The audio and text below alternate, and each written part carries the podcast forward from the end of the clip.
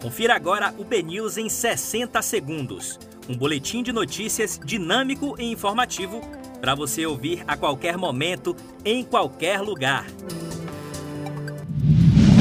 Quarta-feira, 14 de outubro, um excelente dia para você. Eu sou Léo Barçan. Vamos aos destaques do BNews 60 segundos.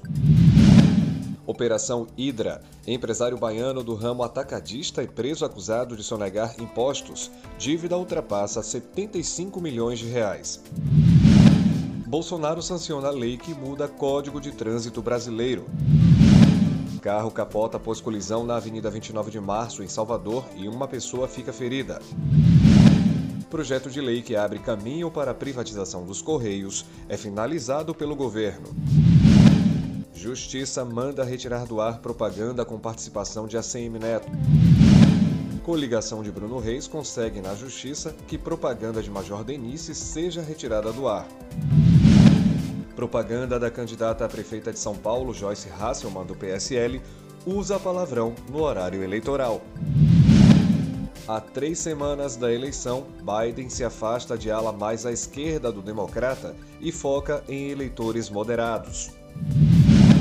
Por ofensas a árbitro, Procuradoria do STJD pode denunciar Mano Menezes. A primeira edição do BNews 60 Segundos fica por aqui. Mais informações em nosso site bnews.com.br.